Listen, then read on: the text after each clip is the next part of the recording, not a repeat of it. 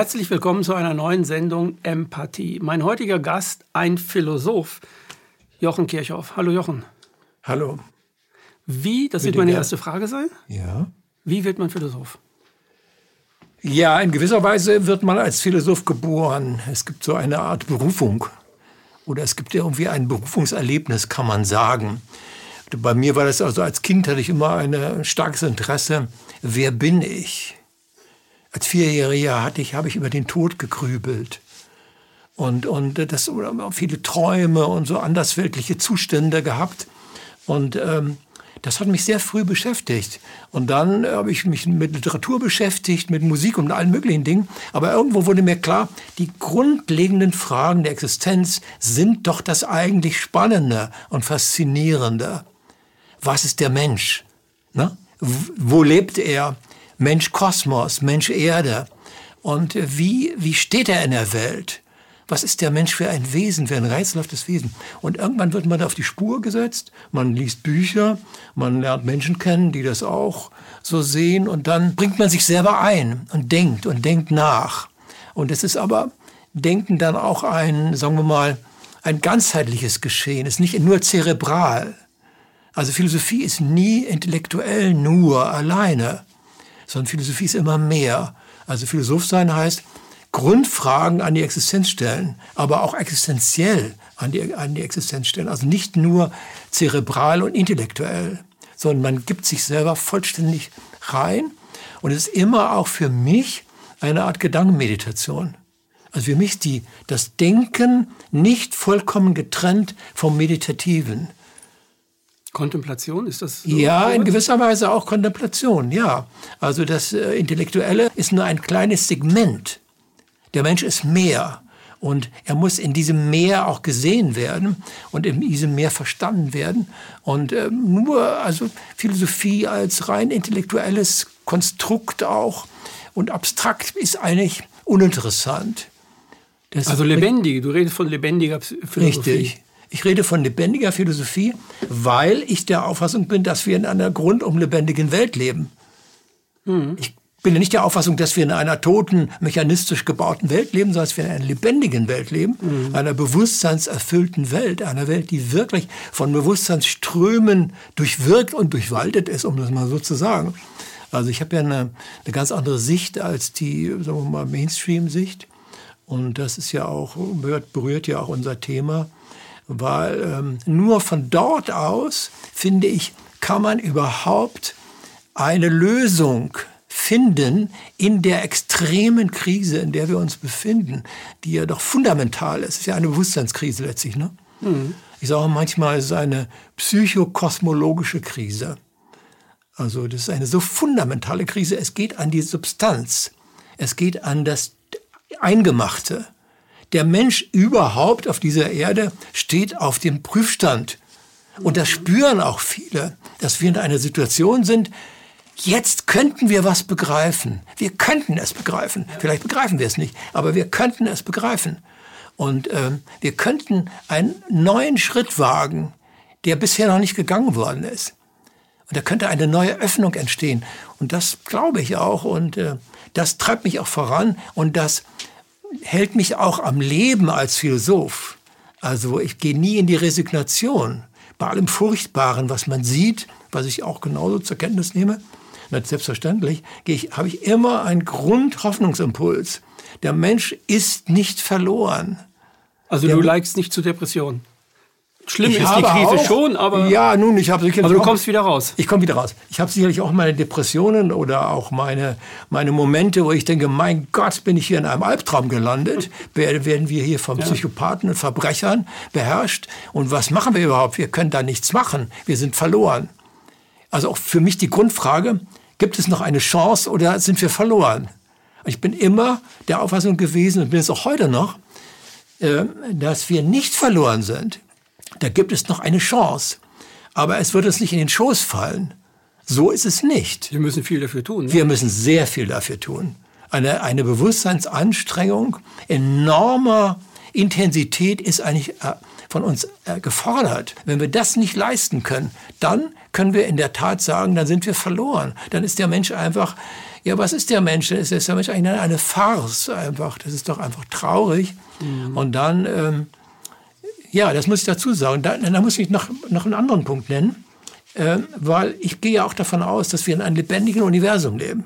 Das ist von Milliarden von bewohnten und belebten Gestirnen. Ich sehe mich ja nicht als nur als ein Erdbewohner, der, wenn er nach oben guckt, da sieht er glühende Gasbälle, da sieht er also eine leere, tote, mathematisch äh, bestimmbare Welt. Nein, für mich ist das alles lebendig. Wenn ich in den Sternenhimmel gucke, dann lebt das, dann blickt das zurück. Da wäre ich zurückgeblickt, angeblickt. Das heißt, ich habe eine vollkommen andere Sicht und nur von dieser ganz anderen Sicht aus kann man überhaupt, finde ich, sinnvoll auch über den Menschen nachdenken. Denn man kann nicht über den Menschen nachdenken, wenn man nicht das Mensch-Kosmos-Verhältnis. Kannst du das kurz erklären, was du damit meinst? Ja, okay. Also, ähm, man kann sagen, was ist der Mensch? Mhm. Gut. Da kann man alle möglichen Dinge sagen. Man kann sagen, ein höheres Tier. Ein intelligentes Wesen. Ein intelligentes Wesen. Stellen wir in Frage. Oder ein Vollidiot. ja. Ein Biocomputer. Ja. Oder eine, eine Missgeburt der Evolution. Alles Mögliche kann man sagen. Aber diese, diese Erde ist ja im Kosmos. Und diese Erde ist für meine Wahrnehmung, für meine Intuition in einem lebendigen Kosmos. Und das muss man mitdenken. Das heißt, wir sind sozusagen auch immer von Bewusstseinsfeldern umgeben. Mhm. Wir sind von Bewusstseinsimpulsen ständig mhm. sind, werden wir affiziert. Das durchdringt uns. Das macht etwas mit uns. Und wir sind überhaupt keine isolierten, abstrakten Entitäten. Das ist absurd einfach. Ein Zufall, der, der einfach, der Mensch als Zufall ist einfach so absurd und so unter jedem Niveau, weil allein die Leibesorganisation, meine, man kann es fast, man traut sich es kaum zu sagen, allein unsere Leibesorganisation ist ein so unvorstellbar wunderbares, großartiges, einzigartiges Ineinander, mhm. ganz verschiedene Faktoren. Das als Zufall anzusehen, ist einfach geisteskrank, ist pathologisch. Das kann überhaupt, was soll das sein? Also ich, ich gehe grundsätzlich von einer lebendigen Welt aus und ich habe auch gute Indizien dafür. Es ist nicht nur, man kann sagen, der Kirchhoff, na ja, der findet den Giordano Bruno gut und der, der liebt die romantische Naturphilosophie und so weiter. Das sind ja alles Konzepte, ganz interessant, aber letztlich haben wir unsere harte Wissenschaft, da kann er nicht mithalten. Da kann ich sehr wohl mithalten. Da habe ich ja andere Ansätze. Und das ist auch ein wesentlicher Punkt bei dem ganzen Thema, was eigentlich schiefgelaufen ist. Das ist ja, geht natürlich ganz weit zurück. Mhm. Ich meine, man müsste noch weiter zurückgehen und müsste unsere kosmische Faktoren noch einbeziehen. Das, da wird es natürlich schwierig. Welche sind das und wie könnte man das beschreiben? Aber da, da ist etwas fundamental schiefgelaufen. Was ist passiert? Wo sind Weichen gestellt worden? Das könnte man besprechen. Das kann man auch besprechen. Und man muss aber auch andererseits sagen, wenn der Mensch ein, jetzt mal kollektiv, der Sapiens, wenn der einen falschen Weg eingeschlagen hat, was wäre der richtige Weg gewesen? Also wenn ich eine falsche Kurve nehme, mhm. dann hat es den richtigen Weg ge gegeben. Ja? Dann muss ich den benennen können, wenn ich das Ja, sage, dann müsste man das benennen können. Mhm. Was wäre das? Der freie Mensch, der glückliche Mensch, der Mensch, der einfach in Einklang ist mit der Natur, mit sich selbst. Harari meint, der Ackerbau war die falsche Abbiegung. Ja, das hört man immer wieder, ja, dass der Ackerbau das sesshaft meint er. Meint er, ja, ja. Dann gibt es natürlich auch andere Ansätze. Äh, ich ähm, äh, kann zum Beispiel die Pyramiden. Ja, die Pyramiden waren in gewisser Weise ein erstes rationales, brutales Projekt einer, einer, einer, da werden, wurden Türme oder, oder Pyramiden eben, wird was hingeklotzt was auch ähm, tatsächlich materiell war. Man kann man natürlich hineingeheimnissen, das war ganz anders gemeint. Aber letztendlich sagen viele, das finde ich gar nicht so schlecht, auch von dem Louis Mumford, dem Amerikaner, der, der in seinem Buch Mythos der Maschine das eben die Megamaschine nennt. Die Megamaschine begann bei den Pyramiden.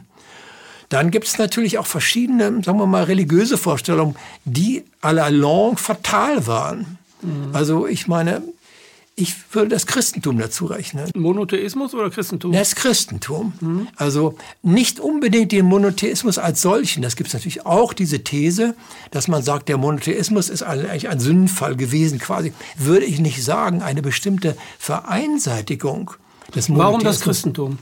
Weil das Christentum auf eine einmalige Wahl durch den Erlösungsgedanken, den es favorisiert hat, auch eine Natur- und Lebensfeindlichkeit mit favorisiert hat und der Erlösungsgedanke im Grunde genommen im Christentum äh, den Menschen degradiert. Und ich finde auch, noch darüber hinaus werden viele vielleicht der Zuhörer jetzt, äh, sagen wir mal, extrem filmen, ich finde, es ist Götzendienst ein Mensch dieser, in dieser Form anzubeten, ist überhaupt keine, keine echte Religiosität. Das ist Götzendienst. Man hat diesen Menschen herausgegriffen und ihn vergöttlicht. Und äh, die Religion hat so viel Blutzoll, also so viel Blut ist da geflossen, so viel grauenvolle Taten sind passiert. Ich denke da immer auch natürlich an den von mir geschätzten Philosophen Giordano Bruno, der bei lebendigem Leibe ver verbrannt wurde im Jahre 1600 und dass da auch dass, äh, dass diese Brutalität, mit der das Christentum da vorgegangen ist, dieser Dogmatismus, dies, es hat alles vorweggenommen, was später auch äh, der Fall war, auch in der Inquisition. Die ganzen stalinistischen und faschistischen Regime schon vorweggenommen. Also das ist, natürlich kann man sagen, die Anthroposophen machen das ja, es hat ein anderes Christentum gegeben. Ja, es hat natürlich auch einzelne Persönlichkeiten im Christentum gegeben, die kann man nicht in diese Schublade stecken. Es geht aber um den Mainstream des Christlichen. Der ist für meine Begriffe ein wesentlicher ähm, Bestandteil dieses falschen Weges. Und dann kommt hinzu diese, was ähm, man immer wieder feststellen muss, diese Vereinseitigung auf das Zerebrale, auf das rein Intellektuelle. Das begann mit Sokrates eigentlich. Also in dieser Form begann das. Es gab ja die vorsokratische Philosophie, die noch ganz anders, weitläufiger dachte, den Menschen noch ganzheitlich, den Kosmos ganzheitlich gesehen hat. Und dann wurde das plötzlich die Begrifflichkeit zum Götzen geradezu. Also bei Platon, die Begriffe wurden jetzt plötzlich zu Wesensgrößen und die haben dann eine Abstraktionsgewalt entfacht, die das Lebendige dann auch geknechtet hat. Und das hat sich auf eine merkwürdige Weise dann mit dem Christentum verbunden. Und dann hat man ein, ein, ein, ein, ein absurdes Bild vom, vom Kosmos äh, favorisiert, das eigentlich ganz merkwürdig ist und äh, eisern festgehalten. Und ähm, dann äh, ist das in eine Schieflage gekommen. Aber das heißt nicht, dass ich jetzt der Auffassung wäre, dass alles in dieser in dem Christentum nun negativ gewesen wäre. Mhm. Aber die Hauptimpulse waren es. Das Und Skelett, ne? Das Skelett.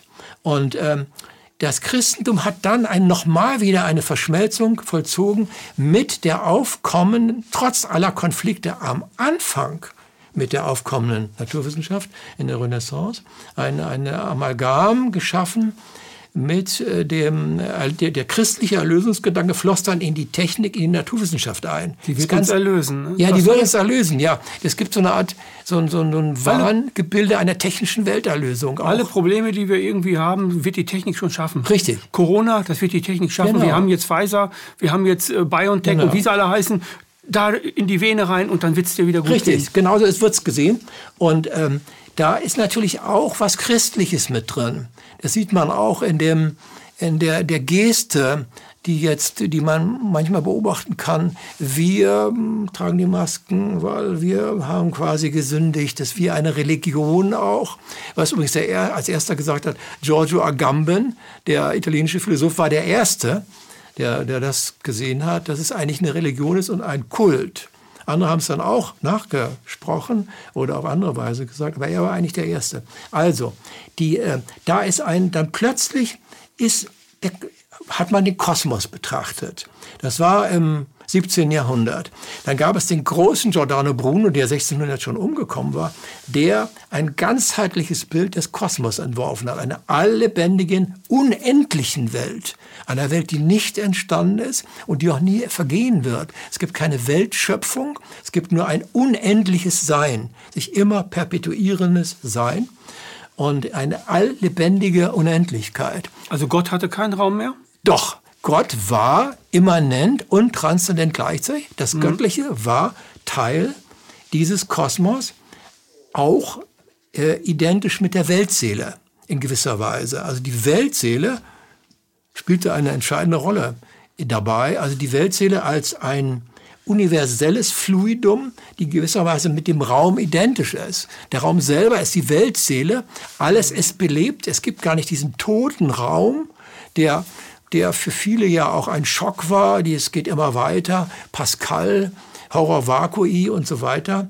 Und dann, dann war irgendwann Gott verloren dann irgendwie war, war, ging Gott verloren oder dieses Göttliche ging verloren, weil man dann plötzlich nicht mehr diese Lebendigkeit sah. Und so ist es dann immer weitergegangen. Der Naturwissenschaftler ist dann letztendlich immer methodisch gesehen Atheist sein, mhm. geworden.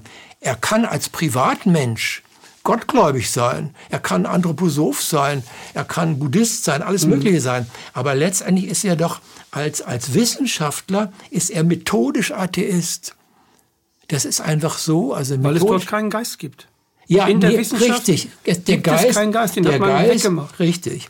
Die, die, ich meine, die Wissenschaft muss man vielleicht noch kurz sagen, wissenschaftsgeschichtlich, weil das viele gar nicht wissen oder darüber auch gar nicht nie nachgedacht haben. Wie ist denn Wissenschaft überhaupt entstanden? Wissenschaft ist entstanden, die Herausforderung des Kopernikanismus zu begreifen. Warum? Wenn, da waren diese Hohlkugeln, diese unsichtbaren mhm. Hohlkugeln, wenn die nun wegfielen, was bewegt dann die Gestirne? Ja, das war die Frage der Gestirnbewegung. Äh, Naturwissenschaft war, äh, Wissenschaft war zunächst ausschließlich Naturwissenschaft in enger Verbindung mit Astronomie und, und Mathematik. Ja, nur das Lebendige in diesem Sinne wurde nie mitgedacht. Das der letzte, der darüber schrieb, war Humboldt. Alexander von ja, Humboldt, also Kosmos. Die, ja, also diese, diese, ähm, diese Lebendigkeit wurde nicht mitgedacht. Das kann man auch bei Galilei ganz deutlich sehen. Mhm. Da war die Frage, was ist da nur die Schwere und alles spielt gar keine Rolle. Aber ich kann Phänomene mathematisch konsistent beschreiben. Nicht erklären, aber beschreiben. Und das ist ungeheuer erfolgreich gewesen, weil darauf Technik basiert. Ja, und das war im Grunde genommen, sagen wir mal, eine, eine Weichenstellung, die war äh, sozusagen fatal. Und weil sie das Leben von vornherein ausgeklammert hat, das wissen viele gar nicht. Na, Wissenschaft war Naturwissenschaft, war Physik, war Astronomie und Mathematik. Und die, die, das Leben wurde ausgeklammert. Kant hat es sogar ausdrücklich gesagt, er könne sich gut vorstellen, wie die Gestirne äh, entstehen und wie sie sich bewegen, aber vor einem Grashalm würde er kapitulieren. Das heißt also, der, der vor dem Grashalm kapitulierende Kant ist ein typisches Beispiel. Und so ist es im Grunde genommen gewesen, Rüdiger. Aber vielleicht war das auch deswegen gewesen, weil es gab ja einen Weltenlenker für die. Scheiß was auf Biologie, ist doch ja. egal. Es gibt doch einen Weltenlenker, ja. der lebt das Leben. Und oh, wir leben nach seinem Leben. Ja, in gewisser Weise. Nach seinem Ebenbild sogar. Ja, gut, also das ist auch nochmal, ja, aber. Dass die, es deswegen so war. Ne? Ja, ja, also die, ähm, man hat dann eine, eine, wie soll ich sagen, man hat da den Geist aus der Natur rausgetrieben, die Seele rausgetrieben, die Emotionen sowieso, das spielt ja überhaupt keine Rolle. Und der Mensch in seiner Ganzheitlichkeit war eigentlich mehr oder weniger, wurde planiert. Mhm. Aber diese abstrakte Welt, die war technisch umsetzbar.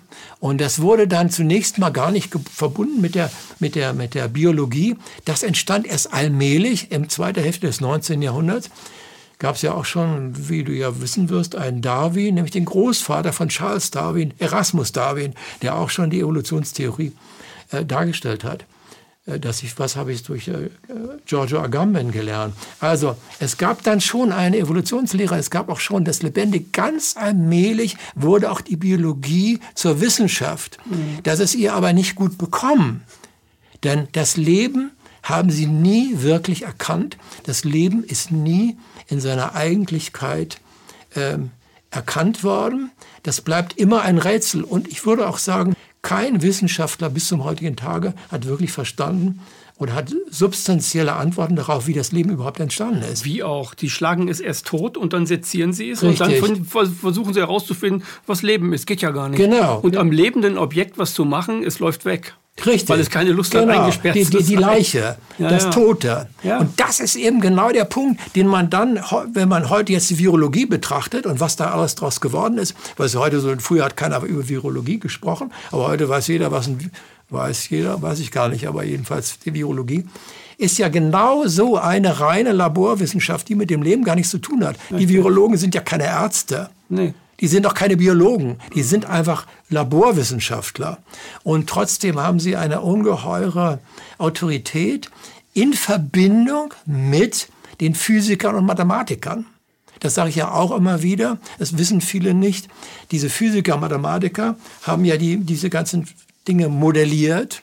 Struktur reingebracht. Ja, ja, Struktur reingebracht. Neil Ferguson im Imperial College hat das mhm. zum Beispiel gemacht. Also hat im Grunde genommen die Mathematiker, Physiker, das haben ja auch bei der Bankenkrise entscheidend mitgewirkt. Denn mhm. wer hat denn, das sage ich gerne, immer wieder, weil das viele gar nicht wissen, wer hat denn den Bankern diese irrwitzigen Derivate äh, eingebrockt oder den Men der Menschheit eingebrockt. Das waren Mathematiker und Physiker. Chicagoer Schule. Natürlich. Also das waren Mathematiker und Physiker.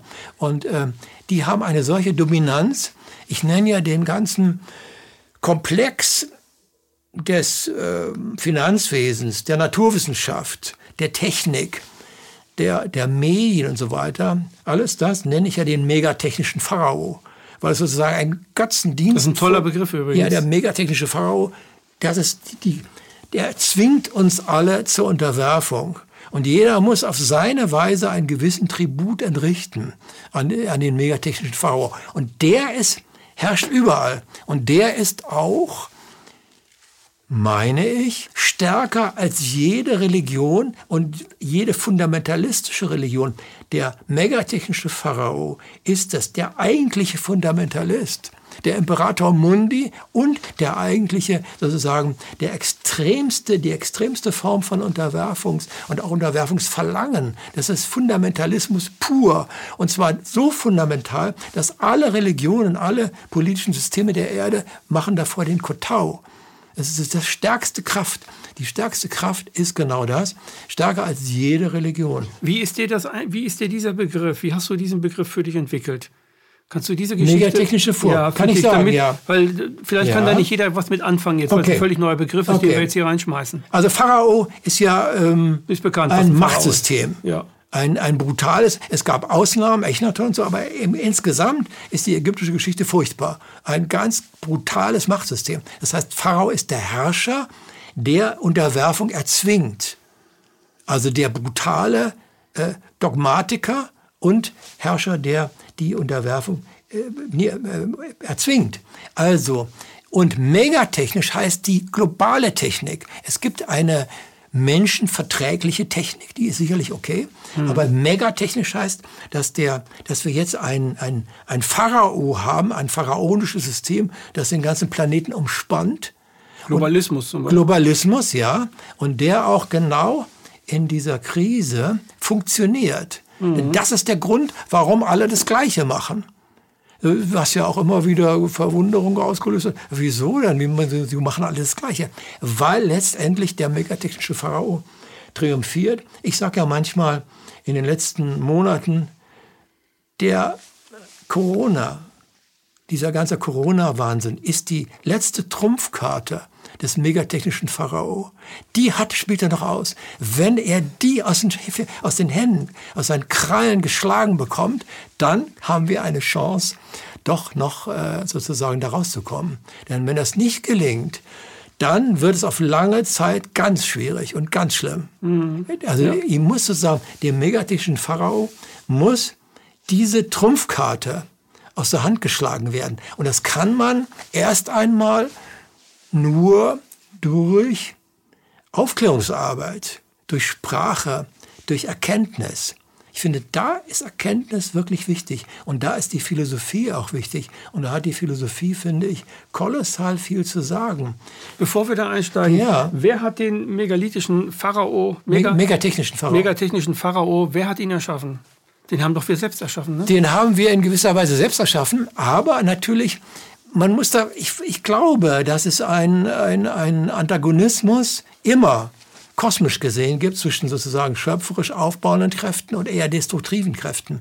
Und dass es da auch ein Ringen gibt, ein, ein Ringen und dass das auch in irgendeiner Form, sagen wir mal, ähm, wie soll ich sagen, in der, in, der, in der Struktur des Seins angelegt ist, wie der Mensch in seiner Freiheit auch die Möglichkeit hat, sich selbst zu zerstören. Das ist ja eine, eine, eine Tragik im Menschen, dass er in der Freiheit auch seine eigenen Lebensgrundlagen und sich selbst zerstören kann. Das kann er ja. Mhm. Und hier merkt man ja deutlich, die Menschheit sägt ja mit Inbrunst auch auf dem, dem Ast rum, auf, dem, auf dem sie sitzt. Und sie zerstört das Gestirn. Und das Gestirn nicht nur, sondern auch damit das Sonnensystem, auch lebendig, und ist auch gefährlich für die Galaxis. Die Erdbewohner sind unter, sozusagen sage ich mal ein bisschen literarisch, sind unter Beobachtung. Diese Spezies ist so gefährlich geworden, dass denen man wirklich Einhalt geboten werden muss. Also so, äh, wenn ich mal diese literarische Fantasie mir erlauben darf, die ich ja manchmal gerne sage, oder so in der Kirche, auf der fängt jetzt ja an zu fantasieren und so.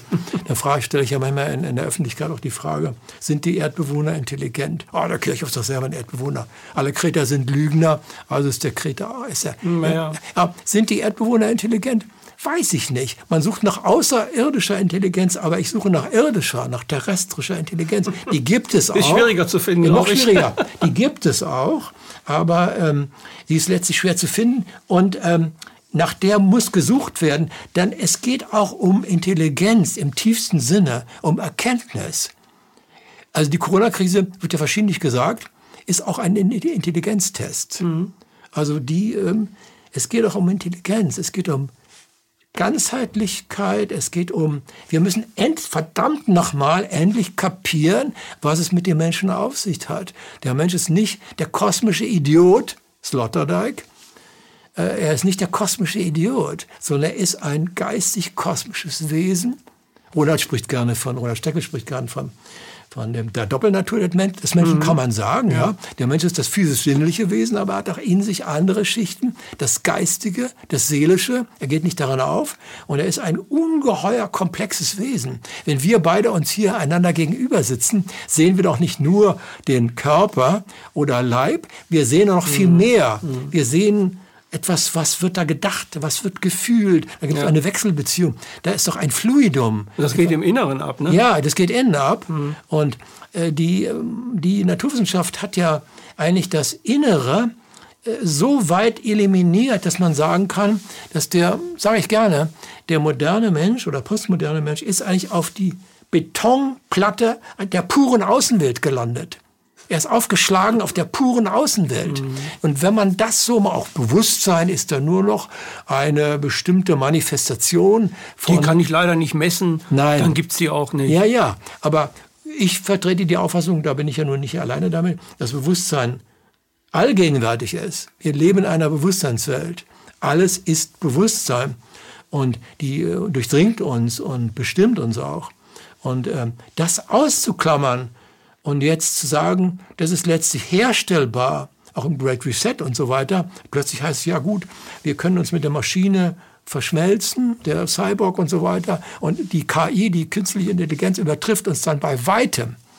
Ja, und das ist also eine, da ist auch eine, das ist alles angelegt in diesem einen, sagen wir mal, da ist eine fatale Entwicklung entstanden, vor, vor der alle auf dem Bauch liegen, auch die Schöngeister. Ich bin immer wieder, Rüdiger, ich bin immer wieder entsetzt. Schöngeister, Literaten, Künstler und so weiter. Wie ahnungslos die sind in dem Punkt. Die klammern das völlig aus. Die ja, machen. Ich habe in meinen, in meinen bisher 59 Jahre Diskussion mit Menschen festgestellt, dass die wenigsten Menschen ein Naturbild in sich tragen. Gar nicht. Ja, und das fehlt ihnen. Und deswegen kommen die zu so seltsamen Anwandlungen, indem sie nur noch Strukturen aufbauen, äh, mechanisch zusammenbasteln und dann geht das Ganze. Die, das Natürliche lebt nicht in ihnen oder ist nicht in ihnen. Nein. Und das Natürliche, äh, sagen wir mal, die, das Natürliche ist sozusagen eingebettet in ein gesamtkosmisches äh, um uns umschließendes, sozusagen diese Bewusstseinsstrahlung ist was Lebendiges, die kann man auch kontaktieren. Das ist auch so, äh, dass äh, erlaube ich mir mal zu sagen, dass ich manchmal, wenn ich an meinem Schreibtisch sitze, das auch so richtig spüre, wie eine Kugel, ja, wie eine Hohlkugel über mir und dann wie Kometen schießen dann plötzlich äh, Gedanken und Impulse ein und die mir dann noch helfen, die mich weiterbringen. Ich denke manchmal, ich glaube, das habe ich bei Ronald im Interview auch gesagt, ich denke manchmal, was, das habe ich jetzt gedacht? Das geht doch gar nicht, ich weiß darüber doch nichts. Also äh, manchmal kommen dir ja Gedanken ja. oder Ideen und die bilden sich dann weiter. Du machst mhm. dir gar keine Gedanken über die Gedanken, sondern sie denken einfach, du fließt, es fließt, es fließt, auf einmal kommt ein richtiges Konzept und du denkst, hä? Richtig. Wie, wer hat denn das jetzt gedacht in mir? Ja, ja. Ist ja so, Wie kommt die, das? Ja, die, die, bin ich verantwortlich dafür, welche Gedanken ich denke. Wenn mir plötzlich was zufliegt, ja und nein, das ist ganz schwierig. Mhm. Ich öffne mich natürlich dann auch für bestimmte Gedanken, aber ähm, wichtig ist auf jeden Fall bei diesem ganzen Thema äh, die, die, die Alllebendigkeit.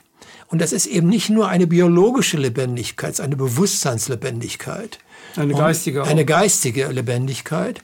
Und von dieser geistigen Lebendigkeit bin ich zum Beispiel vollkommen durchdrungen. durchdrungen. Und es ist meine, meine, meine Wirklichkeit meine, können wir sagen, ja, der Kirchhoff, das äh, lieber Herr Kirchhoff, ähm, ich habe ähm, das. Ich, ich glaube, jeder ist davon durchdrungen. Nur wenige haben dazu eine, eine Wahrnehmung Richtig. und spüren es und gehen damit auch um. Ja, gehen, der Mensch geht doch auch von seiner eigenen Lebendigkeit irgendwie aus, ja. in irgendeiner Form. Aber er, er, er reflektiert das nicht. Wie kommt hm. es dazu? Wie kommt es zu diesem rätselhaften Wesen Mensch? Wie ist es entstanden? Und woher stammt dieses Wesen? Und woraufhin ist es angelegt? Der Mensch ist auf etwas angelegt, auch auf Erkenntnis, im tiefsten Sinne, auch auf kosmische Erkenntnis. Es gibt einen sozusagen eine Art kosmischen Plan. Darauf ist er angelegt und den könnte man auch erschließen. Man sollte sich darauf orientieren, dass das auch mit zur Würde der Erkenntnis gehört, dass man dieser Spur folgt. Und wenn man mal auf die Spur gesetzt ist, dann kann man nicht mehr lassen davon. Also mhm. als ich irgendwann mal auf der Spur war, konnte ich nie wieder davon ablassen. Man kann nicht mehr zurück, ne? Nein, man kann nicht mehr zurück. Abschalten, jetzt bin ich, habe ich das nicht mehr. Seit, seit, jetzt, seit 55 Jahren. Also das ist einfach für mich ein Lebenselixier. Kann natürlich sagen, ja, Kirchhoff, das ist ja alles ganz interessant, was Sie da erzählen, aber die Wirklichkeit, die Naturwissenschaft hat es doch längst bewiesen, das, das, das, das, das. Das hat sie eben nicht. Und ähm, ich, man kann, das können wir jetzt hier nicht erörtern im Einzelnen, Rüdiger, aber ich habe ja auch zu diesen Dingen ganz klare Gegenkonzepte entwickelt. Ich, zum Beispiel die, was ist Licht? Was ist Gravitation? Was ist, was ist der Äther? Was sind Felder? Überhaupt. Zu all diesen Dingen habe ich mich ja intensiv auch geäußert mhm. und äh, in meinen Videos, auch in Büchern und so. Also ich, ich fantasiere mich da nicht hinein in eine, mhm. in eine schön geistige Welt. Der Philosoph ist, ist zuständig fürs Schöngeistige, sonst nimmt man ihn nicht ernst, ja. Nein, es ist ja wirklich so, dass ich ganz klare Alternativen zeigen kann und das auch immer wieder manifestiert habe dass man das Ganze auch anders sehen kann. Die, die Phänomene, wir, anders gesagt, nicht in Leuchtbuchstaben steht über einem Phänomen, was es bedeutet. Es muss interpretiert werden. Und es gibt kluge Interpretationen und es gibt, sagen wir, schlechte, unzulängliche, mechanistische, monokausale Interpretationen. Aber das Phänomen ist immer da, und da hat der Goethe sehr schön das gesagt mit dem Denk der denkenden Anschauung. Also das denkende Anschauung und das anschauende Denken. Anschauen ist immer auch Denken. Also immer auch die Natur ist auch Denken, ist auch gedacht, aber in einem lebendigen Sinne Denken. Und in diesem Sinne denkt der Philosoph das Denken der Natur nach. Er wird dann zum kosmischen Denken sozusagen. Er manifestiert es dann, er ist es dann. Ist interaktiv, ne? Ist interaktiv, ja genau. Mhm. Und dann kann er auch, ähm, dann äh, hat er auch eine ganz andere Sichtweise auf die Dinge. Er fühlt sich vollkommen anders. Also ähm, ich kann mir immer gar nicht vorstellen, wie Menschen äh, sich so fühlen, die, sagen wir mal, lähmende Angst vom Tod haben, lähmend auf ihre kleine physische Existenz fixiert sind und da nun alles drin sehen und ähm, und äh, gar nicht wissen, was, was, was mit ihnen geschieht und so ganz extrem beschäftigt sind. Und, und, ähm, weil sie Angst haben vom Leben. Die ja, weil sie Angst haben vom, vom Leben. richtigen Leben. Ja. Dass sie ihr Leben richtig leben. Genau. Oder ich höre mal, habe früher manchmal gehört, ja, lieber Herr Kirchhoff oder Jochen, das ist ja alles hochinteressant, aber dafür habe ich überhaupt keine Zeit. Ich habe ich hab so viel zu tun. Ich muss meinen Broterwerb, ich kann da dem gar nicht so nachgehen. Tut mir einfach leid. Aber interessant ist es schon, ja. Aber man hat, äh, man hat, ich weiß nicht, vor zehn Jahren hat man das, glaube ich, gemacht, ähm, Sterbende gefragt. Ja. Was denn ihr, was, was denn das ist, was sie am meisten bewegt, hm. jetzt ja. im, im, im Totenbett also im Hospiz. Und zwar hat man das weltweit gemacht. Das kann, konnte man weltweit überall machen. Die Antworten waren immer die gleiche. Also zu 80 Prozent haben alle gesagt, ich habe mein Leben nicht gelebt. Und wenn Richtig. ich nochmal komme, lebe ich mein Leben. Richtig. Ich bereue es, dass ich mein Leben nicht gelebt habe. Richtig. Dieses merkwürdige Gefühl, gar nicht richtig gelebt zu haben. Genau. Und das, und das ist paradox, ne? dass ja, die meisten Menschen das nicht hier leben. Ich meine, deswegen sind wir hier. Ja, genau. Wir sind ja nicht hier, um zu arbeiten, Geld zu verdienen, ein nee. Haus zu kaufen und ich weiß nicht was. Wir sind hier, um zu leben. Richtig, wir sind Der, hier. Das andere ist äh, Beiwerk, kann ja, man machen. Wir sind hier, um zu leben und gleichzeitig gehört es zu der Würde des Menschen, dass er auch ein erkennendes Wesen ist, mhm. ein wahrnehmendes Wesen, ein im tiefsten Sinne denkendes Wesen. Und das gehört auch zu seiner Würde. Und das, da würde ich immer auch dafür plädieren, den Menschen so zu betrachten, auch wenn es verschwindend wenige sind, die das wirklich realisieren können. Aber das heißt ja nicht, dass ich das aufgebe. Ich, ich denke, Rüdiger, ich denke den Menschen von der höchsten Ebene aus.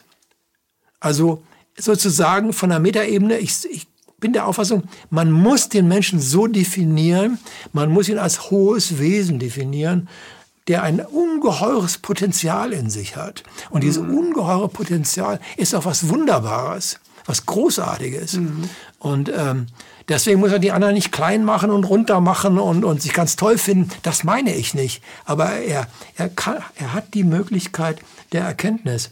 Und ähm, das ist eine wunderbare Eigenschaft des Menschen. Und viele sagen, das interessiert mich überhaupt gar nicht. Wer ich bin, weiß ich nicht. Ich habe auch gar keine Zeit darüber nachzudenken, wie soll ich das machen. Ja, aber die, äh, die Frage ist ja eine elementare Frage. Wer bin ich? Eine Wurzelfrage, ist ein Wurzelkoan. Mhm. Wer bin ich? Wer bist du? Wer bin ich? Ja, also, was heißt das? Äh, wer bin ich? Wie tief geht das dann? Wie kommt der Mensch eigentlich zu sich? Was habe ich mit mir zu tun? Wie tief geht das? Wie tief reicht mein Bewusstsein und meine, mein Sein in den Weltengrund hinein? Ja, mhm. und steigt auch daraus hervor, mhm. wie bin ich damit verbunden? Ja, das bin ich, was äh, Jakob Böhme den Ungrund nennt, nicht? Ja, also die, das da, da gibt's ja, wir sind verbunden auch mit dem Weltengrund. Das ist keine mystische Vorstellung, das ist einfach eine, eine Seinsqualität, das ist eine Realität des Seins. Die meisten, Menschen, die meisten Menschen stellen sich vor, äh, wenn du solches, so etwas sagst, ne, dann stellen die Menschen sich das vor, äh, ja, wo ist das denn? Ja, da, wo ist es denn jetzt? Na hier. Ja, wo ist es denn bei mir? Ich, ich ja. weiß, ich lebe doch auch, also ich bin doch auch. Ja. Nein, die Frage, wer bin ich, ist eine Lebensreise. Das ist keine Antwort. Nein. Sondern es ist eine, die Lebensreise ist die Antwort. Genau, die Lebensreise bewusst, ist bewusst richtig. das zu tun. Ja, genau. Wer bin ich, ist, ist eine ständige Frage, die der Mensch sich ja immer stellt und er, er lebt diese Frage. Und ich finde auch überhaupt, finde ich, äh, der Mensch lebt Antworten auf Fragen, die er zum Teil aber auch gar nicht gestellt hat. Also wenn man zum Beispiel einen Menschen fragt, äh, was hältst du vom Mensch-Kosmos-Verhältnis? Ach, naja, für Astrologie habe ich mich auch mal ein bisschen beschäftigt, aber das interessiert mich eigentlich gar nicht. Ja, aber was, wie lebst du praktisch, faktisch? Was machst du? Ja, das interessiert mich alles gar nicht. Dann hast du schon eine Antwort gefunden für dich. Das ist dir also egal. Das heißt mit anderen Worten, du hast ja ein bestimmtes Segment rausgegriffen, der Rest ist dir egal. Damit hast du eine Antwort gegeben.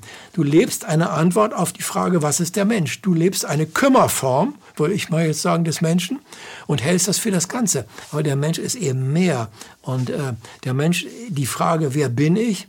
ist ja eine, einfach eine aufwühlende Frage. Natürlich ist es nicht nur das Ich, das Ich ist ja immer auch das Wir. Wer nur das Ich denkt, ohne das Wir, ist ja pathologisch. Mhm. Deswegen ist auch das Du immer das Wir und das Du und das, mhm. das Umgreifende. Wir, die Pflanzen, wir, die Tiere, wir, das Gestirn Erde, wir, das Sonnensystem. Immer auch. Das ist ja Wahnsinn. Mhm. Diese, diese, diese, diese Ego-Blase ist ja geisteskrank. Ja, ja. Das ist ja, ist ja Krankheit. Ist ein kleines Werkzeug. Ja, okay. Ja. Manchmal muss es, muss es sein, aber ja, ja, es darf nicht die Dominanz sein. Nein, aber, aber das, äh, wer bin ich, ist ja eine Frage, die meine ich sehr tief. Ja. Ich meine nicht mein, mein Ego oder, oder der, kleine, der kleine Pharao, dem man überall begegnet, oder dem, dem kleinen, äh, dem kleinen der, der einem so begegnet, der so knotig und selbstbewusst so daherredet. So, also Kümmerformen, das ist einfach furchtbar. Also äh, man möchte eigentlich den Menschen aufrufen und sagen, Mensch, begreifst du denn gar nicht, was mit dir angelegt Außerdem, du stirbst wirklich. Du musst dir nicht denken, das ist übermorgen. Das kann jetzt heute sein. Außerdem, du musst dir klar machen, was machst du überhaupt? Und wenn du alleine bist und auch in der Nacht, oft genug, da kannst du mir erzählen, was du willst, bist du schweißgebadet voller Angst. Da, da beschleichen dich die Gespenster, deine ganzen Untaten. Deine ganzen elendigen Sachen, die du angestellt hast, die beschleichen dich da. Oder auch die, die ich nicht gemacht habe, aber ja, die ich machen wollte. Ne? Genau. Ich frage ich frag mal, ähm, ist das nicht der Grund, ja. um auf die heutige Zeit zurückzukommen? Ja. Ist das nicht der Grund, warum so viele Menschen äh, überhaupt nicht verstehen wollen, was sich hinter dieser ganzen politischen Corona-Inszenierung stattfindet? Der leere Mensch, der sich nicht mit seinem eigenen Leben füllt, Richtig. Der, der, der von seinem Schmerz davonläuft, von seiner Unfertigkeit davonläuft, von seinem Gewordensein wegläuft, der gar nicht wissen will, was er ist. Hauptsache, er hat den Teller voll, er isst und macht und ja. arbeitet und geht zum Friseur und dann hier und dann holt er sich seine kleinen, kleinen Vorteile, ja. wie auch immer, glaubt, er muss Karriere machen, dies und das. Ist das der Mensch, der, der, der, der, der hinter diesen ganzen Sachen schon seit 3000, 10.000 Jahren ja. hinterherläuft? Corona ist ja nur ein kleines Richtig. Auf, ein kleiner, ein kleiner Gut. Peak. Okay, dass du nochmal das erwähnst. Diese Corona-Krise hat eine lange, lange Vorgeschichte. Und es gab lange, viele kleinere Corona. Na klar. Na der klar. Faschismus. Natürlich. Vernichtung. Also hat eine Vorgeschichte. Und ähm, das kulminiert und der Mensch heute ja auch, wenn er nur als purer Körper betrachtet wird ne? Mhm. und letztlich eine Religion, eine materialistische Religion favorisiert hat, dann wird Transzendenz wird nicht, wird nicht mitgedacht. Mhm. Der Mensch als purer Körper, wo wir jede Sekunde, die er im physischen Körper lebt und überlebt, das ist ein hoher Wert, gilt als hoher Wert. Und das ist einfach, da ist eine solche Verkürzung, eine Brutalität steckt da drin, die ist beispiellos. Also hier ist etwas entstanden, was es vielleicht noch nie gegeben hat. Eine Religion ohne Transzendenz, aber mit, mit, mit bestimmten äh, Liturgien. Ja, und Regeln. Also Regeln, ja, die durchgezogen werden müssen. Ja. Und wenn du diese Regeln nicht befolgst, dann hast du mit Nachteilen zu rechnen. Bis hin, dass du dann irgendwie die Impffanatiker auf den Hals rücken. Ja? Also die. Wir glauben noch immer zu sehr an den Strafenden, nicht aber an den liebenden Gott. Also Jesus sprach vom liebenden Gott, die Tora sprach vom, also Altes Testament der strafende ja. Gott, Neues Testament der liebende Gott. Naja, die sind, also die, ähm, die Menschen, ich meine, ich frage mich oftmals, warum äh, wird das alles so akzeptiert? Ist es nur die Angst vor ähm, Strafen, vor Bußgeldzahlungen oder vor, vor sozialen Nachteilen? Oder ist es nicht auch ein tiefes Bedürfnis, sich hinzugeben und einfach zu gehorchen? Sozusagen der, der Wille zu gehorchen und ähm, sich äh, da also rein zu ergeben und ähm, nicht selber für sich Verantwortung übernehmen müssen. Denn das, das hört sich an, Jochen, Entschuldigung, dass ich einsetze, ja, das hört sich jetzt an wie ein, äh, als wenn das ein Wille wäre. Das ist kein Wille, es ist eine Traumastruktur. Ja gut, ja. Das ist ja. quasi so ein... In, Ein Wille direkt nicht, nein. Es ist kein nein. eigener Wille, nein, nein. sondern ich bin ja. in meine Traumastruktur groß geworden Traum hm. und transgenerative ja. Traumen groß geworden sind. Nicht erst seit Ersten, Zweiten Weltkrieg, sondern seit 2.000, 3.000 Jahren transgenerative Traumen. Bin deswegen auch nicht erwacht, kann deswegen auch nicht Mensch sein, muss ständig meine Traumastrukturen ähm, revitalisieren, um mich überhaupt spüren zu können. Und daher ist der Mensch autoritätsanhimmelt, gehorsam, etc., etc. Und deswegen hat er, hat er das zu seinem Willen gemacht, zu gehorchen, obwohl es nicht sein Wille ist.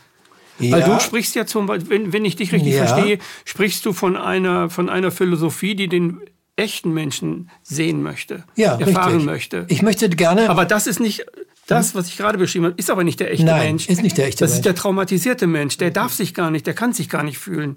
Der kann gar nicht in seine, in seine Dimensionen rein, in seine Schöpferkraft, Nein, in seine Potenziale. Ja, ich rede, ja? ja, vollkommen richtig.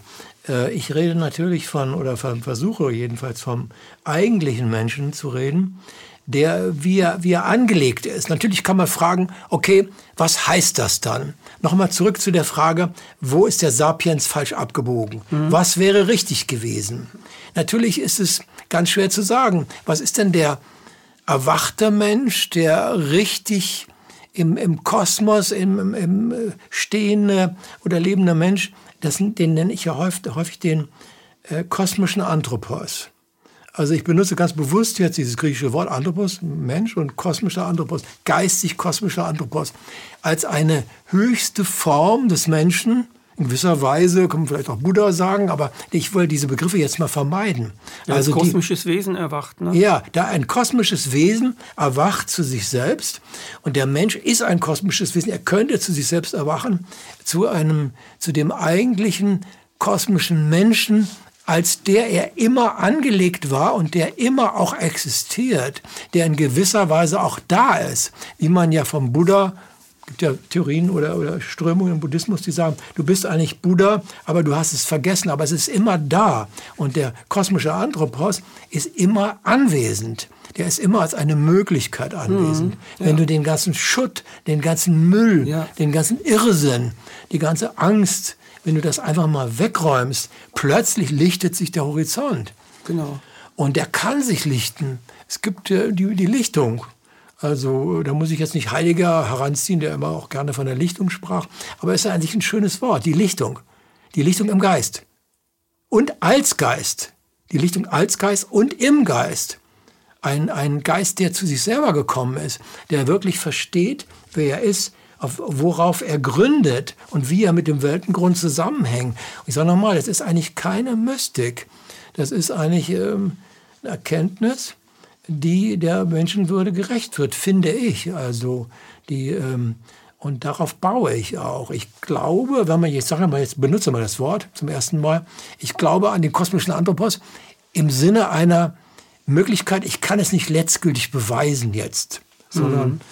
Ob der Begriff nun auch so gut gewählt ist, ist eine andere Frage. Aber ich habe ihn mal gewählt und benutze ihn auch. Also äh, habe auch ein eigenes Video, glaube ich, mal gemacht, der kosmische Anthropos. Also äh, ist eine hohe Möglichkeit. Und der, der geistig-kosmische Mensch ist möglich. Und es ist keine literarische Fantasie, keine Phantasmagorie oder keine Fiktion, sondern es ist eine, eine, eine Seinsmöglichkeit die ist, viele würden sagen, ja, Herr Kirchhoff, das ist alles mehr so hoch da oben, was Sie da so erzählen. Ich muss ganz andere Dinge bewältigen. Ja, aber gut, okay, aber trotzdem ist es doch etwas Wunderbares, wenn man die Möglichkeit hat, sich auf ein hohes Menschenbild hinzuentwickeln und nicht dieses ganze besudelte, sozusagen dieses plattgetretene, dieses widerliche Kleinmachen des Menschen dieses den Menschen vollkommen runtermachen, ihn eigentlich Sklave, zum, ne? zum Sklaven machen, ihn zum Befehlsempfänger machen und ihn zum, im Grunde genommen... Das ist des Menschen nicht würdig, ne? Nein, es ist dem Menschen überhaupt nicht würdig. Und das finde ich auch furchtbar, wenn der Mensch so degradiert wird, in Unterwürfigkeit gehalten wird. Und wenn ihm irgendwelche Dogmen eingepflanzt werden und Fiktionen als Dogmen verkauft werden. Da gibt es ein wunderbares Buch, fällt mir ein, sage ich mal, jetzt gehört auch da zusammen, von dem Hans Feinger, 1911, äh, die Philosophie des als ob. Mhm. Ja, und äh, also wie werden Fiktionen zu Dogmen? Hochinteressant. Mhm. Der Mensch lebt häufig in Fiktionen. Und dann plötzlich ist es ein Dogma. Also ich habe zum Beispiel eine Fiktion, ich habe eine Meinung, das ist das Coronavirus. Das verursacht ganz eindeutig genau diese Krankheit mit diesen Symptomen. So, jeder weiß, der sich intensiv damit beschäftigt hat, das ist eine Annahme eine Annahme, wo man viel dagegen einwenden kann, ganz genau, viel dagegen einwenden genau. kann. Es ist in gewisser Weise, kann man noch versteigert sagen, übersteigert sagen, eine Fiktion. Jetzt plötzlich ist es aber ein Dogma mhm. und alle gegenteiligen Positionen werden runtergemacht. Aber Rüdiger, das war im Prinzip in der Wissenschaftsgeschichte immer so. Ja. Das weiß ich als jemand, der... Die hat sich viel von der Religion abgeguckt. Ne? Richtig. Ne? Die haben ganz genau diese, diese Ex-Cathedra-Erklärungen, der Absolutheitsanspruch mit einer ungeheuren sagen wir mal, Vehemenz wurden Abweichler runtergemacht, bestraft. Wenn du heute äh, in, äh, bei bestimmten Zeitschriften veröffentlichen willst, dann hast du dann, weißt du ja, in der Wissenschaft, auch Naturwissenschaft, gibt es den Peer Review. Mhm. Da wird ja alles gleich, alle Zähne werden ja gezogen, im Vorfeld schon. Ja? Mhm. Also insofern, die, der Peer Review macht eigentlich alles Kreative kaputt. Und ähm, da ist also äh, die, die Naturwissenschaft ist eine, eine Kaste, eine Priesterkaste mit aller Magie auch, die es verstanden hat, den ganzen Globus zu beherrschen. Die können als Privatmenschen sind die ganz, ganz, äh, ganz, ganz anders auch. Also ich ähm, könnte ja Beispiele nennen, die, die sind die anders. Aber es sind die, ähm, die, diese Kaste beherrscht den Planeten. Und diese Kaste, ohne diese Kaste, mit ihrer enormen Macht, hätte es diese Corona-Krise nie gegeben können. Denn nur aufgrund dieser Macht, die schon etabliert war, mhm. konnte man jetzt diesen Irrsinn etablieren. Sonst wäre es gar nicht gegangen. Und ähm, insofern, die Menschen waren schon brainwashed eigentlich. Und es wurde ihnen so eingetrichtert, was der Kosmos ist, was die glühenden Gasbälle sind, was das schwarze Loch sein soll. Das ist doch absurd, was da dieses Foto gezeigt wurde. Ich, meine, ich war, als ich das, als ich dann dieses Foto sah vom schwarzen Loch, dachte ich, das kann doch nicht wahr sein. Diese Plumpheit und Naivität. Das soll also das schwarze Loch sein, ja. Also das haben, weil ich bin nicht der Einzige, der das gesagt hat, aber andere haben es auch gesagt. Aber Jochen, Jochen, die, die, äh, die ganze, also du bringst das äh, gut auf den Punkt, die ganze die ganze Weltgeschichte ist fast ein Lug- und Truggebilde. Ich sage jetzt mal fast. Und genau. zwar mit all ihren Gottheiten, mit Ganz all richtig. ihren Wissenschaften, mit all ihren. Ich nehme immer gerne, wenn ich so auf Vorträgen bin und das erklären will, sagen, uh, was ist da los? Na, was erzählt er uns da jetzt? Da sage ich ja, ihr wisst ja alle, was Zeit ist. Ne? Da gucken sie auf die Uhr und ich sage, jetzt es halb sieben, ist doch so, ne? ist doch Zeit. Das ist aber gar keine Uhr. Das ist irgendwie sowas wie ein Geomant. Aber das ist keine Uhr, denn er zeigt die Umlaufbahn der Erde um die Sonne an und um mhm. die eigene Achse. Mhm. Er zeigt auch die Gezeiten an. Und das hat nichts mit, mit Zeit zu tun. Zeit ist was ganz anderes. Und das ist in Wirklichkeit ein Sklavenapparat. Ja, Wer hat ihn eingeführt? Wer hat den gregorianischen Kalender? Wer hat die Zeit eingeführt nach 24 Stunden? Das waren die Religionen. Das waren keine Wissenschaftler. Warum haben die das gemacht? Damit du weißt, wie dein Tag ablaufen soll. Das hier ist ein Zwangs Messgerät. Ja, kann man sagen. Man, du bist so es ist scharf, aber keine Zeit. Ja, du wirst scharf eingetaktet. Ja, ja. ja du wirst scharf eingetaktet. Wenn du sagst Look und Trug, äh, ja. In vielen Sachen, in nicht vielen, in allen. Nein, nicht in allen. Nicht in allen. Ich meine, dass wir hier friedlich sitzen können und über diese Dinge reden können, ist ja ein Zeichen, dass es durchaus Möglichkeiten gibt. Wir sind dankbar. Und wir sind dankbar dafür, dass wir das dürfen.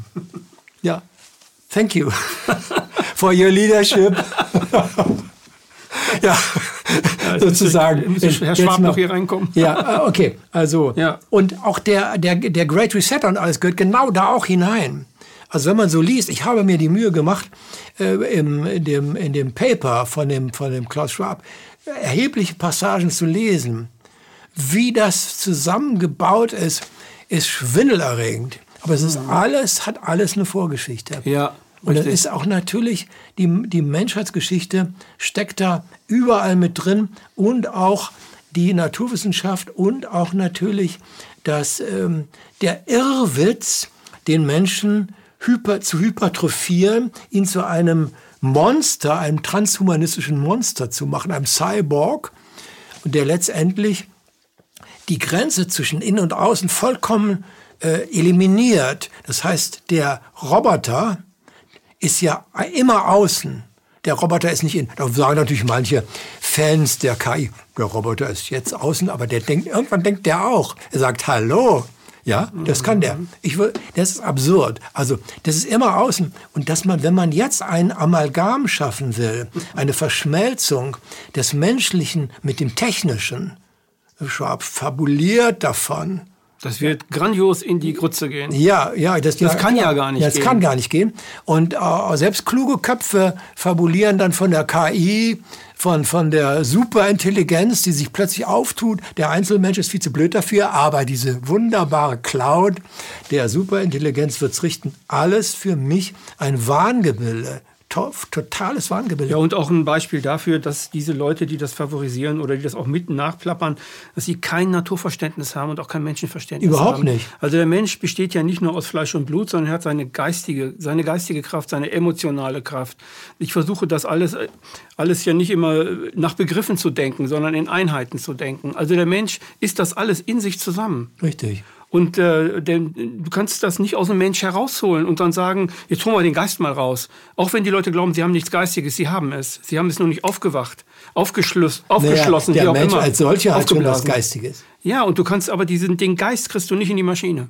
Nein, kannst du gar nicht. Geht gar nicht. Nein, aber das ist ja diese, diese, dieser Irrsinn, wenn man das liest, ich habe es zum Teil gemacht, dann ist es unfassbar. Äh, Das ist für eine pure Dystopie. Das ist der Albtraum pur. Ich denke manchmal, wenn ich das mir vorstelle, auch was da alles geplant ist, ich bin im Irrenhaus gelandet. Ich bin in einer düsteren Farce auch. Ich finde es eine Farce, eine Posse. Was da vorgeführt wird, ist ein Hohn auf das Menschliche. Ich kann es gar nicht verstehen, dass ernsthaft auch kluge Intellektuelle in Anführungszeichen dass die darauf springen und das ganz toll finden. Und viele Grüne finden, der Green Deal ist damit enthalten. Wunderbar. Alles toll. Alles super. Das finde sie machen sich gegenseitig vor, Ja. dass sie jetzt alle Probleme endlich lösen können. Ja. Und Gott klatscht ihnen doch dabei zu. ja, Das ist irgendwie so dieses super. Bild, was die gerade haben und was ganz viele Menschen auf einmal glauben. Ne? Ja, das ist so merkwürdig, dass man, dass das so äh, allgemeine Anerkennung findet, dass Menschen ernsthaft auf diese, auf diese Sache aufsteigen, au- dass sie das äh, ernsthaft akzeptieren. Aber das ist auch in diese ganze furchtbare Geschichte eingebettet. Die Mensch ist auch eine Geschichte aus Lug und Trug, aus Wahn, aus Verbrechen, aus grauenvollen Verbrechen, was der Mensch den Menschen angetan hat.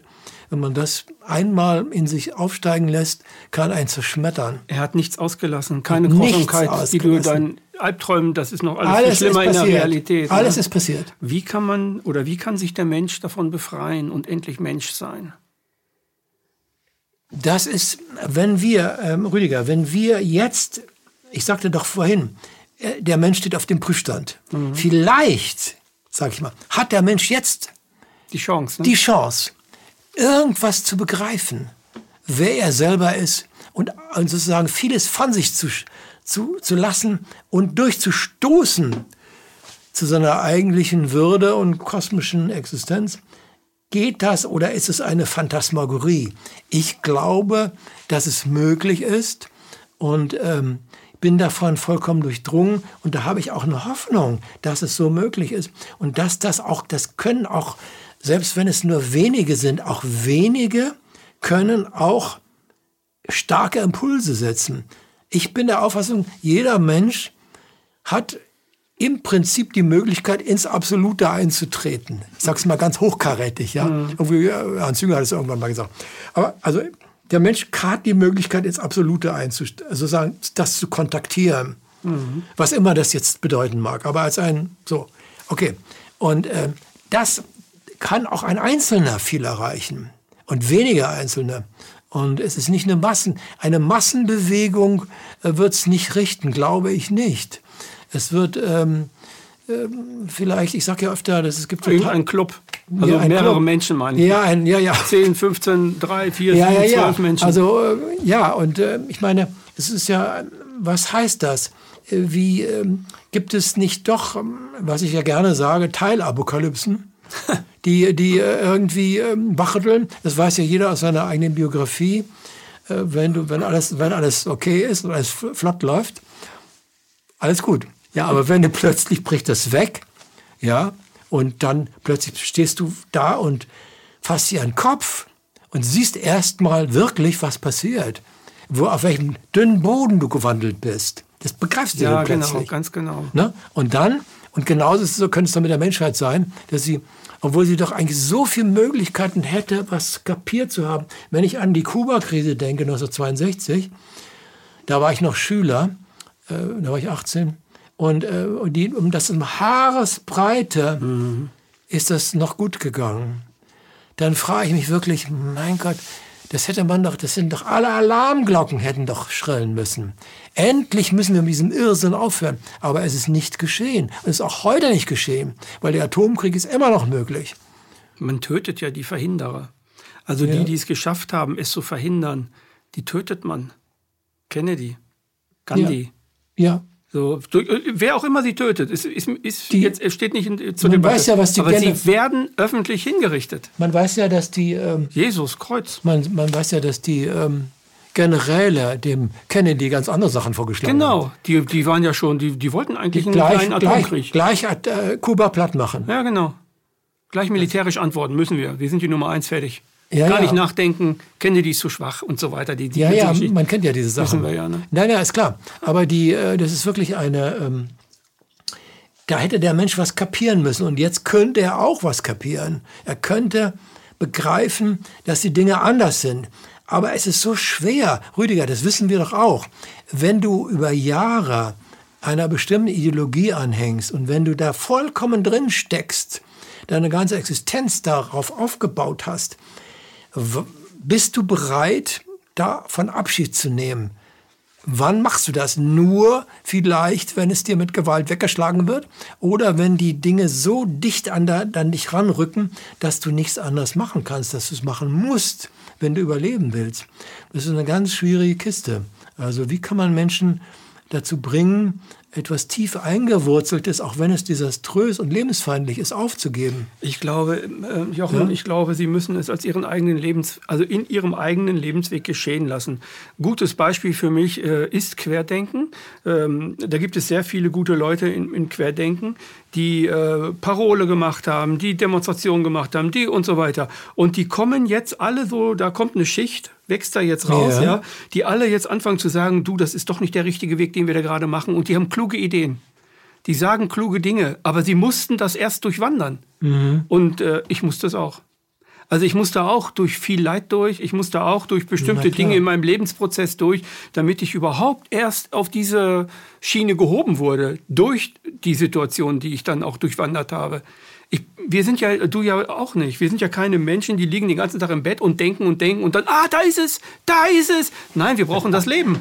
Ja, wir das, das Leben, Leben muss sich um, wir müssen da auch mal durchgeschlagen werden Nein, und durchgerüttelt klar, werden. Ja, muss, äh, es ist so. Ja klar, du musst. Und na, so lernen wir. Also nur so. der Lernprozess. Nur so. Ja, der Lernprozess, den wir in der Schule beigebracht bekommen, das ist ja nicht der Lernprozess. Nein. Also das sagen Hirnforscher ja auch. Der Lernprozess ist eigentlich das, dass jeder versucht, äh, irgendwie in der Welt zu sein und zu begreifen, warum er ist und warum die Dinge um ihn herum sind und sie definiert. Auf seine Weise, wie weit er damit kommt oder sie damit kommt, ist sein eigenes Thema. Ne? Und jeder geht mit seinen eigenen ähm, Traumen etc. geworden sein und so geht jeder selber da durch. So viele meinen das Gleiche, sagen ja. aber unterschiedliche Begriffe ja, ja. und so trifft man sich dann. Aber ich glaube, dass es es ist ein Irrsinn zu sagen und das ist ein politisches Prinzip, das zum Tode verurteilt ist. Jetzt sage ich was ganz Böses. Das ist der Weltenretter. Ich rette die Welt, wenn ich an die Macht komme. Ich weiß, wie es, wie die Welt zu retten wie ist. Geht. Und du kennst es vielleicht auch, wenn du auf einem Seminar warst und die Leute sagen zu dir, kommen dann und dann sagen sie, aber Herr Lenz, Sie müssen doch die Welt retten. Das ist doch die Welt retten. Ich sage, nein, das hat schon Gandhi versucht. Alle sind gescheitert, die es versucht haben und ich versuche es auch nicht. Und es geht gar nicht darum, die Welt zu retten. Es geht darum, mich in die Rettung zu bringen. In ja, meine eigene Rettung in, zu bringen. In, und wenn du das tust, wirklich in der Tiefe tust, ja. dann äh, verlebendigst du natürlich auch bestimmte Grundimpulse, die dann auch ins Globale gehen. Das heißt, genau. es gibt diese Felder, die dann tatsächlich dein individuelles einspeisen in größere Kontexte und äh, Prinzipien. Und dann bist du sozusagen, dann übersteigst du dich selber, mhm. indem du dich selber ergreifst in der mhm. Tiefe. Ich sage immer gerne äh, zu Menschen, die Selbstergreifung also, das glaube ich, sagst du auch irgendwie in irgendeinem Zusammenhang. Die Selbstergreifung des Menschen, der muss sich selber sozusagen ergreifen. Aber wenn er das in der tiefsten Tiefe tut, dann kommt er auch in den Wurzelgrund seiner eigenen Existenz und in den kosmischen Grund. Dann begreift er, wer er ist. Und dann ist, ist er auch sinnvoll eingehängt in die Dinge. Das es geht ja auch darum, was sagen mir die Dinge, in denen ich gerade stecke. Also ja. was, was sagen mir die Dinge gerade? Was wollen sie mir mitteilen? Richtig. Darum geht es ja auch. Na, allerdings. Ne, es geht ja nicht nur, also äh, Erkenntnis ist keine Einbahnstraße, sondern es ist eher so ein Flächenstrahler. Keine Maglite. Nein, nein. Die man selber so, äh, dann will ich herausfinden, ja, ja, nein, das ist ein Flächenstrahler. Manchmal ist es das, manchmal ist es das. Manchmal mache ich auch nicht alle an, manchmal mache ich alle an. Jochen, war schön, dass du da warst. War ein tolles Gespräch. Ja, ich Für viele wird es durch, durch den Wind oder die werden denken, oh, was haben die da alle erzählt? Nochmal schauen, würde ich sagen. Nochmal schauen. Weil hier wurde sehr, sehr viel, du hast sehr, sehr viel gesagt, sehr, sehr viel in die Tiefe gegangen. Und ich glaube, das muss, muss erstmal so ein bisschen sacken für viele. Okay. Danke, dass du da warst. Ich bedanke mich auch. Das war eine weitere Sendung heute mit Jochen Kirchhoff.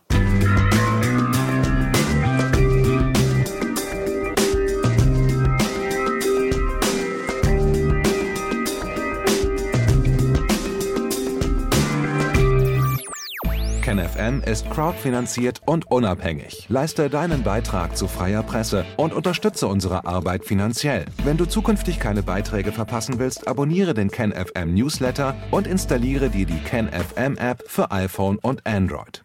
Weitere Informationen auf kenfm.de/support. Hallo Community. In diesem Video möchten wir euch das Thema Bitcoin ans Herz legen. Wir werden euch erklären, was Bitcoins sind, wie man damit bezahlen kann und welche Bedeutung diese Währung für KenFM hat. Viele von euch haben sicher schon von Bitcoin gehört oder nutzen es sogar privat. Wie ihr KenFM mit Bitcoins unterstützen könnt und warum das für uns aktuell sehr wichtig ist, verraten wir euch jetzt. Das ist ein Bitcoin. In Wirklichkeit existiert so ein Bitcoin aber gar nicht. Es gibt ihn nur virtuell im Internet als digitale Währung in einem digitalen Konto. Bitcoin ist eine sogenannte Kryptowährung, die bekannteste weltweit. Man kann damit via Computer oder Smartphone einkaufen, spenden oder sich gegenseitig Bitcoins zuschicken. Bitcoins kann man wie Währungen oder Edelmetalle zum aktuellen Wechselkurs kaufen, verkaufen oder von Freunden zugeschickt bekommen. Einzige Voraussetzung, ein E-Wallet, zu Deutsch eine elektronische Geldbörse. Das ist ein Account oder Konto, über das man Bitcoins empfangen oder versenden kann. Wie ihr wisst, nutzen auch wir bei KenFM schon seit ein paar Jahren Bitcoin, damit wir im Notfall auch finanziell unabhängig bleiben können, zum Beispiel von Banken, die uns nicht mehr mögen. Da viele Banken mit unserer Berichterstattung nicht einverstanden sind und nicht im Zusammenhang mit KenFM genannt werden möchten, kam es in den letzten Monaten so weit, dass uns gar keine Bank mehr mag. Weshalb wir leider damit rechnen müssen, vom kompletten IBAN-Zahlungsverkehr ausgeschlossen zu werden. Deshalb der Appell an euch, beschäftigt euch jetzt schon mit der Funktionsweise von Bitcoin, damit ihr uns auch im Notfall trotzdem weiter unterstützen könnt. Alles, was ihr dafür tun müsst, ist, eure bisherige Unterstützung in Euro einfach in Bitcoin an uns zu senden. Dazu legt ihr einfach eine kostenlose E-Wallet an, wandelt einen Betrag eurer Wahl in Bitcoin um und sendet uns diesen an unseren Bitcoin-Account. Den Link findet ihr unter jedem unserer Beiträge sowie unter diesem Video. Alternativ dazu könnt ihr aber auch diesen QR-Code mit eurem Smartphone scannen. Übrigens, eine detaillierte Schritt-für-Schritt-Anleitung haben wir zum Nachlesen für euch schon einmal vorbereitet. Ihr findet sie auf kenfm.de/bitcoin. slash Ob Bitcoin oder Kryptowährungen wirklich die Zukunft des Geldes sind, wissen wir nicht. Aber vielleicht ist das bald unsere einzige Option, so unabhängig wie möglich und vor allem ohne Bankkonto für euch in Zukunft weiterhin freien und unabhängigen Journalismus machen zu können. Wir hoffen sehr auf eure Unterstützung und sagen jetzt schon tausendmal Danke. Euer Team von KenFM.